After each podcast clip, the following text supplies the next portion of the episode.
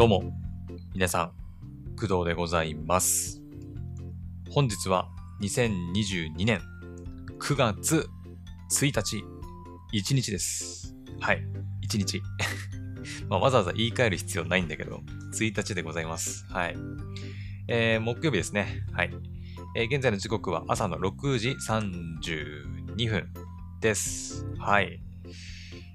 ついにね、9月に入りました。はい。ね、もうなんか夏休みもね、終わって、もういよいよ、まあ、秋かなって感じしますね。はい。今日はですね、あのーもしかしたら聞こえてる。あ、でもどうだろうな。さっきちょっと確認したところ、ね、あのーノイズ除去したら聞こえてなかったと思うんで大丈夫だと思うんですけど、あの、今ですね、めちゃくちゃ雨降ってて、ちょっと屋根にね、こう、雨音が、違う、雨が当たって雨音がしてるんですけど、で、収録段階では結構ね、マイクに乗っちゃってるっぽいんで、ちょっと心配ではあるんですけど、まあ、後々、あの、配信する際にはね、ノイズ除去しているので、まあ、聞こえてないかなと思うんですが、はい。まあ、9月最初の日ではありますが、はい。雨でございます。しかも結構なね、うん。秋雨っていうのかな、こういうのね。ね、ちょっと合ってんのかわかんないけど。なんかしかも、台風も来てるとかっていう話ですよね。確かね。うん。まあ、私はあんまりニュースとか見ないので、ちょっとはっきりとしたことは分かってないんですけど、結構強めの、うん。なんか最大瞬間風速何メートルって言ったかな。うん、なんかすごい強い台風が来ているとのことだったので、ちょっと今見ていていい？今、ちょっと、台風情報今ちょっと調べてみていいですか？今どこにいるんだろう今？沖縄とか？えー、台風11号で合ってんのかな？えーっと、非常に強い台風第11号は、1日の3時には宮古島の南、じゃあ南東約160キロ、えー1時間におよそ25キロの速さで南西に進んでいる。台風は今後発達しながら南西へ進み、2日にかけて沖縄の南で動きがゆっくりとなる。3日から4日頃にかけては北上して沖縄地方にかなり接近。5日頃には東シナ海を北上する見込みですと。ということは、結構ゆっくりなのか？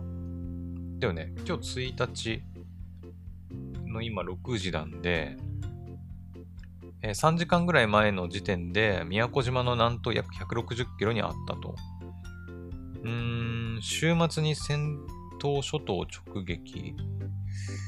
マジか。まあ、あのー今のところ9月の最初の方はね、特に出かける予定もないので、多分、私はね、大丈夫なんですけど、その翌週かな？うん。私、14日にね、ちょっと病院に行かなきゃいけないので、まあ、その日までにね、台風が過ぎ去ってくれればいいと思うんですけど、ねまあでもなんか結構直撃っぽいのかな？ね。みたいなんで、まあ、九州とか、東北とかにも来んのかな？ね、なんか、来そうな感じもしなくもないって感じだね。はい。なので、ちょっと気をつけてね、あの、皆さんもお過ごしください。青森県もこの前、大雨で、ね、だいぶ被害被っていますので、ちょっと心配ではありますね。はい。ちょっと気をつけたいと思います。はい。ってな感じで、まあちょっと9月の最初からね、あの、幸先がいいのか悪いのか分かりませんけど、うん。まあ、秋雨って聞くとなんかちょっとね、なんか、なんだろう、ちょっと、日本のわびさびじゃないけど、ちょっと雰囲気あるような、感じになっちゃいますけど、まあ台風はそれどころじゃないからね、もうね、災害ですから、自然災害ですからね。はい。まあ、雨をね、こう、楽しむなんていうよりもないと思うんで、はい。まあ、海とか川とかには行かないようにね、気をつけてください。はい。で、えー9月にもなってね、はい。えー今月はですね、えっ、と、まあ、普通に仕事はあるんですけど、えー今月末まではいかないか。いや、末だな。えっ、と、今月の9月の22日に、えっ、と、ディオフィールドクロニクル、スクエア・エニクスさんから発売されるディオフィールドクロニクルが発売されて、その翌週の9月の29日には、ついに私がもう待ち望んでいた英雄伝説黒の奇跡2クリムゾンシンの発売日ということなんで、ね。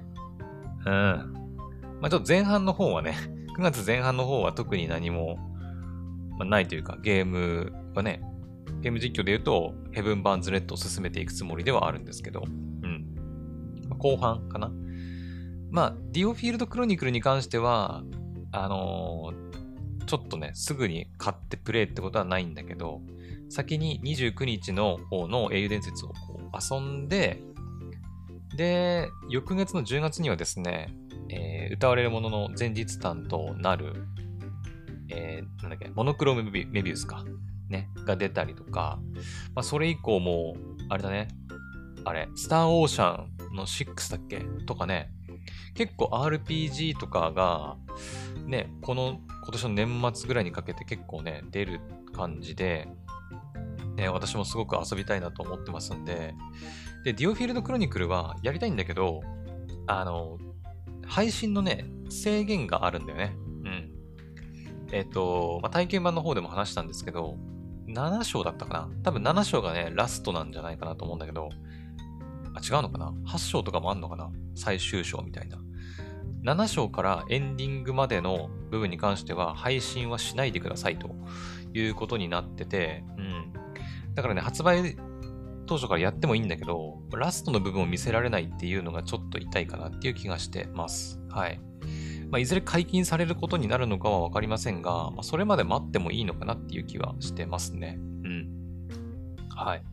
まあ、なので、ちょっと最近に優先的に、あのー、英雄伝説とか、ね、モノクロメビウスとかの方をやろうかなと思ってます。はい。多分英雄伝説はね、全部やっても大丈夫だと思うんだけど、まあ、ちょっとその辺は後々ね、確認してからやろうかなと思ってます。はい。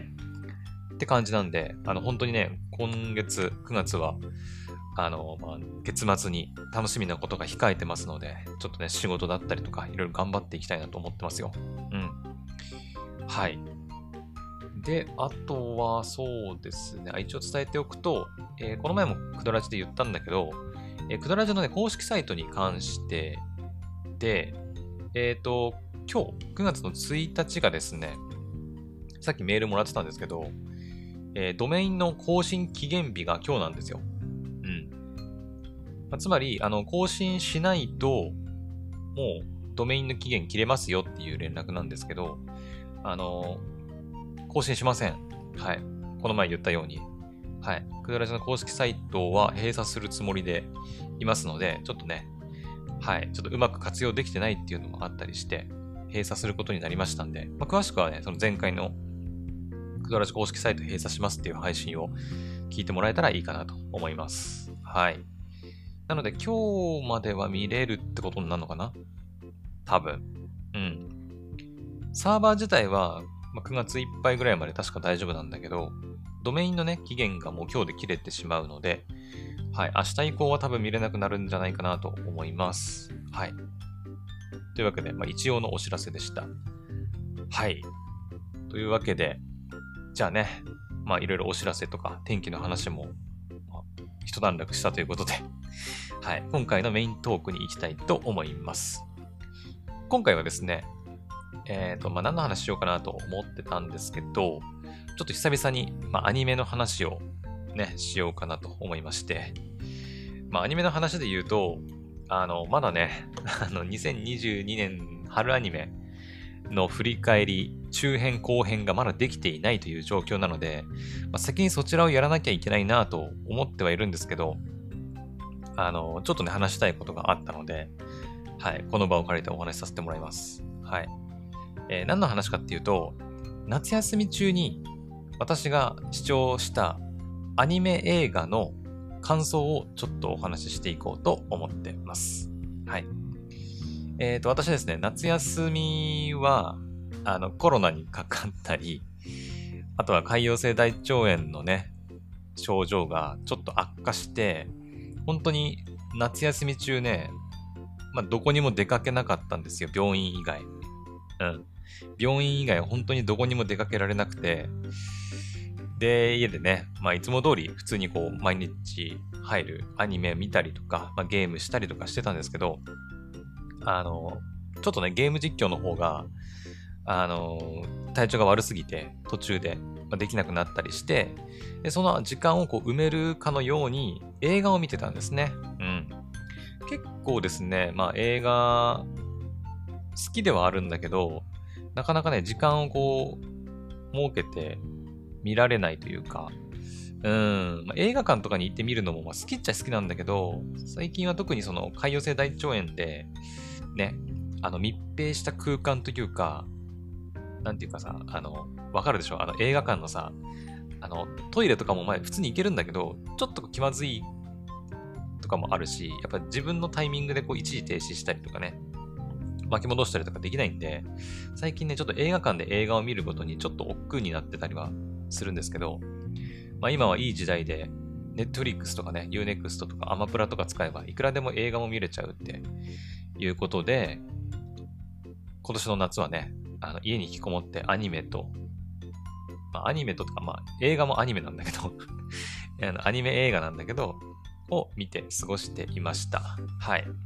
で、今回話す作品以外にも、まだね、見たい作品っていうのはたくさんあったんですけど、まあ、とりあえず、あのー、まあ、夏のね、まあ、自粛期間中というか、夏休み期間中に、えー、見た映画作品をちょっと紹介していこうと思います。で、えっ、ー、と、一応ね、5作品ちょっと紹介するつもりではいるんですけど、えっ、ー、と、長くなりそうであれば、まあ、3作品と2作品に分けてちょっとお話ししようかなとも思ってます。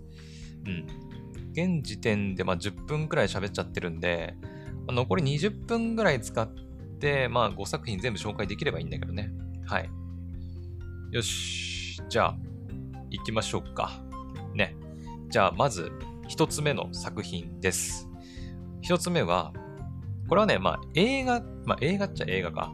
あのアニメでやってたやつの劇場版になったやつの一つ、一つ？違う。えっ、ー、とね、劇場版の作品がね、5作品あるらしくて、そのうちの3つを見ました。はい。作品名は G のレコンギスタでございます。はい。ガンダムですね。ガンダム。機動戦士ガンダム G のレコンギスタですね。はい。こちらを視聴しました。機動戦士ガンダムっていうタイトルはいらないのかな ?G のレコンギスタでいいのかな？まあでもガンダムであることに変わりはないはず。はい。えーとですね、この G のレコンギスタって、実はその、ちょっと前、ちょっと前って言っても、もうでも結構経つのかな ?2000 何年だろう？ちょっと待ってね。G のレコンギスタのアニメ版、テレビアニメ版があるんですよ。うん。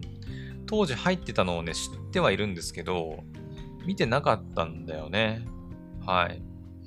えっ、ー、とですね、2014年か。2014年にガンダム G のレコンギスタっていうね、テレビアニメが放送されてました。はい。2014年だからだいたい8年前。8年前？そっか、私がだいたい大学生ぐらいの頃か。うん。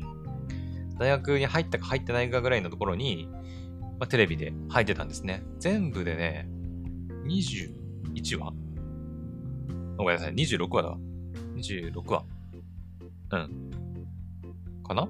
だよね、ファーストシーズンとかも特にないんじゃないかな G のレコンギスタは G のレコンギスタだけだったと思うんだけど、うん。ですね。テレビアニメで全部で26話ある作品なんですが、まあ、私は見てなかったと。で、えっ、と、まあ、なんで今回この G のレコンギスタを見ることになったかというと、まあ、Unext でおすすめされたっていうのが一番なんですけど、うん。なんかね、さっき言ったように G のレコンギスタのテレビアニメが、まあ、劇場版化されて、全部で5部作に、まあ、編成されたらしいんですよ。新規カットも加えてね。うん。で、えっ、ー、とね、G のレコンギスタでしょ？で、G のレコンギスタの、まあ、5部作なんだけど、4つ目と5つ目に関しては、あの、本当にね、つい最近、全国ロードショーされたばかりなんですよ。実は。うん。多分ね、だからその Unext でもおすすめしてきたんじゃないかなと思うんだけどね。多分。違うのかな？うん。えっ、ー、とね、G のレコンギスタの公式サイトに行くとですね、G の、あ、劇場版 G のレコンギスタ4、激闘に叫ぶ愛、7月22日金曜日より公開中。えー、劇場版 G のレコンギスタ5、視線を超えて、8月5日金曜日全国ロードショーとなってます。うん。2019年に全5部作として始動した G のレコンギスタの劇場映画化がついに最終局面に突入と。うん。で、クライマックスへと突入していく第4部、第5部の2部作がこの夏連続公開って書いてます。はい。なので、あの、本当にね、劇場版の G のレコンギスタ、まあ、5部作の4作目と5作目に関しては、本当に今年の夏、まあ、公開されたばかりということで、まだね、あの、映画館以外では見れないんですけど、まあ、それまでの1作目、2作目、3作目っていうのが、えー、っと、私 Unext で視聴したんですけど、Unext で、はい、配信されております。他のとこでは見れんのかな ?G のレコンギスタ。アマプラは ?Amazon プライムは、いけんのかな？レンタル版。あの、レンタル版って書いてるな。セル版？これ見れんのかな？池コアファイター、セル版。なんかセル版は見れそうだな。レンタル版。レンタル版ってなんだろう？うーん、ちょっとわかんねえな。ん？えー、っと、どこで見れるんだ？えー、っとね、ん？まあ、少なくとも Unext では1、2、3は見れましたね。全部ね。はい。ちょっとアマプラは、これどうなんだ ?1、2見れんのかな？セル版。あ、でも、3作目の宇宙からの遺産がアマプラでは有料になってますね。うん。やっぱ確実に見るんであれば Unext の方がいいのかな ?Netflix とかは？そもそも入ってないとかある G のレコンギスタ。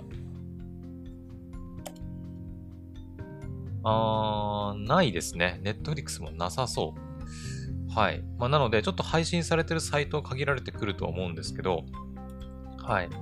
G のレコンギスタの劇場版1、2、3が今ね、もう Unext では見放題になってますんで、あのまだ見てない人はね、ぜひ見てほしいなと思います。うん。一つでだいたい100分くらいですね。1時間半ちょっとかな ?1 時間40分とかです。はい。まあ、なので、まあ、一つ一つがね、ちょっと劇場版ぐらいの長さにはなってますけど、まあ、テレビアニメの方がね、30分弱で26話って考えると、まあでもしょうがないね。5部作に編成するってなったらこれぐらいのボリュームにはなっちゃうと思うんで、ね、うん。まあ、でもね、テレビアニメの方はですね、あの残念ながら Unext でもね、見放題になってないんですよ。実は。ガンダムチャンネルとか、YouTube のガンダムチャンネルとか、なんかファンクラブとかに入ればもしかしたら見れるのかな ?G のレコンギストね。テレビアニメ版。うん。ですね。Unext ではね、1話だけ無料で、残りはね、300、じゃあ220円。うん、1話220円かかるので、ね、ちょっとお金を払わないと見れないっていうところがちょっと痛かったんですけど、まあ、劇場版の方は、まあ、1、2、3全部見放題になってますんで、はい。私みたいにジンのレコンギスタ、テレビアニメ見てないんだよねっていう人は、劇場版だけで見るのも、まあ、ありじゃありなんじゃないかなと思います。はい。ただ、あの、ただですね、あの、私、まあ、ジンのレコンギスタ何の知識もなく見たんですけど、あの、まあそうだね。やっぱテレビアニメよりも、まあ、ギュッと詰め込まれてる分、その、まあ、展開もね、結構早かったりとか、するんですよ。うん、感じ、なんとなく感じたんですけど、うん、結構ギュッて詰め込まれてて、あのね、話がどんどんどんどん展開していくので、ちょっとそこに追いつけていけてないっていうところはあるかな。はい。まあ、単純に私がそんなにガンダム詳しくないっていうのもあると思うんだけど、まあでもね、今回のこの G のレコンギスタって、あの、まあ、これまでのガンダムシリーズを知らなくても多分楽しめるようになってるはずなんで、確か、そのはずなんで、うん。なのでね、私もあの、3部作まで、3作目まで全部見ましたけど、まあまあ面白かったんですよ。うん。なんだろうね、あの、富野さんの、なんていうの、富野節っていうのかな？がめちゃくちゃね、盛り込まれてるって感じはした、でも。あの、現代のアニメに慣れきっちゃってると、ちょっとやっぱ違和感はあるよね。なんか。うん。まあ私昔のそのガンダムのシリーズとかってあんま見たことないんですけど、大体こんな感じなのかなって思いましたね。うん。こういうの富の節っていうのかな。キャラのね、やっぱね、セリフもね、ちょっと独特なんだよね、なんかちょっと具体的にどう、どのセリフがってわけじゃないんだけど、キャラのやりとりというか、ところどころで発するキャラのセリフとかがね、結構ちょっと独特なんで、ちょっとそこにこう、違和感を感じる人も多分いると思う。うん。私も多分ね、あ、そうだ。思い出した。私がテレビアニメ、2014年に入ってたテレビアニメの方のジンのレコンギスタを、え、なんで見なかったかっていうところなんだけど、確かね、1話は見たんだよ。確か。第1話だけ。第1話だけ見たんだけど、当時、大学時代にね、見たんだけど、あのあまりにもそのキャラのやりとりが、が癖が強すぎて多分見るのやめたんだと思う。確か。そんな記憶がある。うん。っていうぐらい、本当にね、ちょっと癖が強いです。はい。ま、昔のガンダムに慣れ親しんでる人とか、あま、こういうもんだよって割り切ってみれば、あの全然問題はないんだけど、あの、普通のね、あの、今入ってるその、テレビアニメ、配信とか放送されてるテレビアニメの感覚で見ると、ちょっとなんかね、ん？え？ってみたいな。お前そこでそんなこと言う？みたいな。ちょっと癖がやっぱあるかなっていう気はしますね。うん。ただまあなんかその、なんだろう。私もね、あんまりこう、難しい部分については、正直ほとんど理解できてないんだけど、まあなんとなくこの勢力とこの勢力が争ってて、で主人公はそこの、この立場にいて、だから戦こう、だから戦ってるみたいなのが分かれば、まあなんとなく楽しめるんじゃないかなと 思いますので、うん。まああまりその、ね、深くこう、知ろうとする必要もないのかなとは思いますけど。うん。もちろんね、あの、深く知ってた方が物語楽しめるとは思うんだけど、まあでも、うん。私はそのぐらいのライトな感じで、ガンダムは結構楽しんでる部分が多いので、うん。ですね。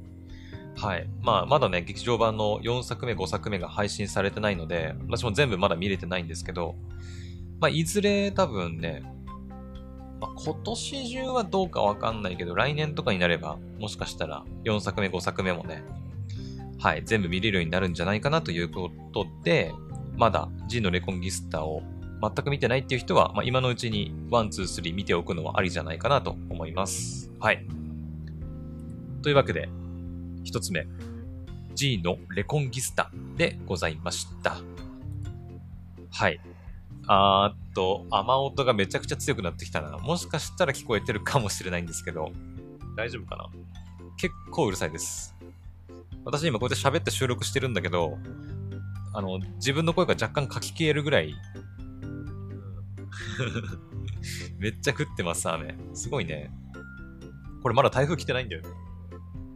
台風来てなくてこれってやばいね。風はなさそうだけどね。うん。はい。ってなわけで、えー、今24分ぐらい、20分ぐらい。うん、やっぱね、一作品、これぐらい喋っちゃうんだよね。もしかしたらやっぱパート2に持ってくかも、残りね。うん。じゃあちょっと次行きましょうか。次。えー、二つ目。二つ目はですね、白箱です。はい。劇場版白箱でございます。はい。これもですね、えー、テレビアニメの白箱があって、劇場版の白箱となってます。はい。で、これに関しては、あの、テレビアニメの方の白箱を、あの、見てないと、あの、劇場版なんこれって感じだと思う。うん。これは、あの、絶対にテレビアニメの方を見てから劇場版っていう形ですね。うん。まあ、時系列的にも、テレビアニメの白箱があって、そこから、えっと、な、な、何年後だったかな？ちょっと忘れたな。そう、あの、後の時系列なんですよね。うん。劇場版の時系列自体が。だからやっぱテレビアニメの方を見て、あの、たくさんキャラクター出てくるんですけど、いろんなキャラクターがいて、そのキャラクターがどんなキャラクターなのか、どんな人たちなのかっていうのを分かってないと、劇場版の白箱見ても、あのあまり楽しめないんじゃないかなと思います。うん。これはだからね、劇場版見る前にテレビアニメ見るのは必須ですね。はい。ねえ。映画の感想としてはね、すごい面白かったです。はい。面白かった、面白かった。うん。まあなんか、白箱らしい終わり方だったし、うん。本当にね、あのー、テレビアニメの方をまだ見てない人は絶対見てほしいんだよね、これね。あの、PA ワークスさんの、まあ、お仕事シリーズであって、あ、これ PA ワークスさんの作品なんですけど、白箱ってね。えっ、ー、とね、一番最初がね、えー、花咲くいろはかな。確か前にオリジナルアニメ紹介してくれって言われて、確か紹介したことあるかなと思うんですけど、花咲くいろはっていう作品があって、それが多分ね、お仕事シリーズの第1作目だったんじゃないかな。うん。で、2作目なんだっけな ?2 作目は、えー、っと、あれなんだっけ？待って、PA バックスで調べればわかるか。えー、っとね、白箱もお仕事シリーズの一つなんだけど、えー、そうだな、あとは、あ、桜クエストもそうか。ただね、桜クエストはね、あの、ぶっちゃけるとあんま面白くないんで 桜クエストはね、ぶっちゃけるとあんまり面白くないので、うん、まあ、個人的にですけど、はい。一応全部見たんですけど、当時ね、リアルタイムで。見たんだけど、まあ、あまり面白くはなかったなってあれ、お仕事シリーズ第3弾になってるな。あれ？第2弾ってなんだっけ？あれ？ちょっと待って。白箱が第2シリーズかな？あれ？ちょっと待ってね。えー、っと、白箱？あれ？ちょっと待って。えー、っと、PA ワークスお仕事シリーズ。えー、花咲くいろは白箱桜クエスト。あ、そっか、白箱の方が先だったっけ？あ、そうだね。だって2014年だもん、それこそ。さっきの G のレコンギスタのテレビアニメ版と同じ時期だね、白箱やってたのね、大体。まあ、2014年なんで、まあそのシーズンはもしかしたら違ってたかもしれないけど、同じ年に入ってたアニメですね、白箱。そっか、桜クエストの方が新しいんだっけか。そうだね。桜クエストは2017年ですね。うん。はい。確かこの前やってた白い砂のアクアトープも一応お仕事シリーズっちゃお仕事シリーズなんじゃないかなと思うんだけどね。うん。2021年に入ってたやつ。沖縄を舞台にしたあの水族館で働く人たちを描いた作品なんですけど、これもね、面白かった。白い砂のアクアトープは普通に面白かったんで、あの、まだ見てない人はぜひ去年の夏だっけ？これ入ってたのね。まさに夏アニメっていう感じの作品だったしね。なので、まあ、もう9月に入ってね、夏終わったとか言ってたから言ってるけど、まだちょっとね、夏が抜けきれないっていう人、夏が恋しいなっていう人は、ちょっと今のうちに、ね、9月中に白い砂のアクアトーブ見ておくと、こう、なんだろうね、充実した夏だったなって思えるんじゃないかなと思います。白い砂のアクアトーブもお仕事シリーズの一つだと私は勝手に思ってます。うん。完全に水族館の職員描いた作品だからね。はい。って感じで、劇場版の白箱ですかね。あ、そうだ。まあ、花咲くいろはもね、実はあの映画もあるんですよね。うん。私もこれ見ましたよ。花咲くいろはの映画はね。はい。まあ、個人的にやっぱ花咲くいろはのね、こう、イメージはね、なんか、印象というか、がすごく良かったなっていうね、印象がすごく強いので、花咲くいろはは絶対見てほしいなっていう気はしてますね。はい。で、ちょっと話を戻すんだけど、で、白箱のね、劇場版ね。まあ、白箱は、あの、まあ、まだね、見たことない人に言っておくと、アニメ制作の現場を描いたアニメですね。ちょっとややこしいんだけど、うん。武蔵野アニメーションっていう、まあ、架空のね、アニメーション会社があるんですけど、そのアニメーション会社で、こう、テレビアニメを作っていくっていうのを描いたアニメです。確かね、あの、登場人物たちにモデルがいるんですよね。そう、業界関係者のモデルがいるんですよ。あ、書いてあるわ。Unext のここがポイントに書いてあって、登場キャラクターの多くは業界関係者がモデルになっており、監督を務めた水島努自身とおぼしきキャラも登場と。そうそうそう。その、この PA のこの白箱のアニメの監督が水島監督っていう人なんですけど、その人と思われる、あの、キャラクターも作品内で登場してたりとか、うん。そういう楽しみ方もできたりするので、あの非常に面白いんですよね。うん。そうそうそう。まあ、私自身もね、アニメは好きなんだけど、アニメ制作についてはもう何にも、何にもわかんないんで、本当に。うん。どういう過程で作られていってるのかとかもわかんないから、まあ、そういうのにちょっと興味ある人とかは、うん、見てみても面白いんじゃないかなと思いますね。はい。まあ、アニメは全部で24話あるので、まあ、2クール分あるんでね、ちょっとボリューミーではありますけど、うん、でもすごく面白いし、なんかこう、お仕事シリーズってさ、この PA ワークスのお仕事シリーズって、なんだろうね、まあ、ただ面白いだけじゃなくて、まあやっぱお仕事をする人たちを描いてる分、こう楽しいことだけじゃなくて辛い部分も結構ちゃんと描かれたりしてるので、なんだろう、子供向けっていうよりはどっちかっていうとやっぱ働いてる大人たちに見てほしいかなっていう気はしますね。うん。ね、やっぱ仕事でやっぱ辛いこととかさ、あると、なんかちょっと落ち込んじゃうと思うんだけど、まあそういうのをこう、なんだろう、この白箱とかお仕事シリーズのアニメ見てると、なんか、登場キャラクターたちがね、仕事で苦しんでるのを見てるとね、なんか、これどうやって解決するのかなとか、うん、ちょっと俺も頑張んなきゃなとかね、ちょっと思ったりできるので、まあ、そういう点でもね、白箱はすごくおすすめでございます。うん。で、劇場版の方のあの白箱に関しては、まあ、さっき言ったように、テレビアニメ版の後、まあ、時系列的にも後の話になるんですけど、まあ、武蔵野アニメーションが劇場版作品を制作するっていうのを描いた劇場作品。ややこしいね。うん。武蔵野アニメーションが劇場版のアニメ作品を作るぞおーっていうのを描いた、まあ、作品になってます。うん。映画の長さ的にはね、どんくらいだっけな？120分？約2時間あるので、ま、結構長めのね、映画作品にはなってますけど、うん。非常に満足のいく、大満足の劇場版になってると思いますので、まあ、テレビアニメ版を見て、まだ映画見てない人はぜひ、ね。まあ、まあ、もういないと思うけどね うん。私結構ね、やっぱ出遅れ組なので、うん。今更かよっていう、むしろ思われるかもしれないけどね。まあ、まだ白箱自体を知らないっていう人はテレビアニメからぜひ視聴してみてほしいなと思います。はい。OK。というわけで、劇場版白箱でございました。はい。よし。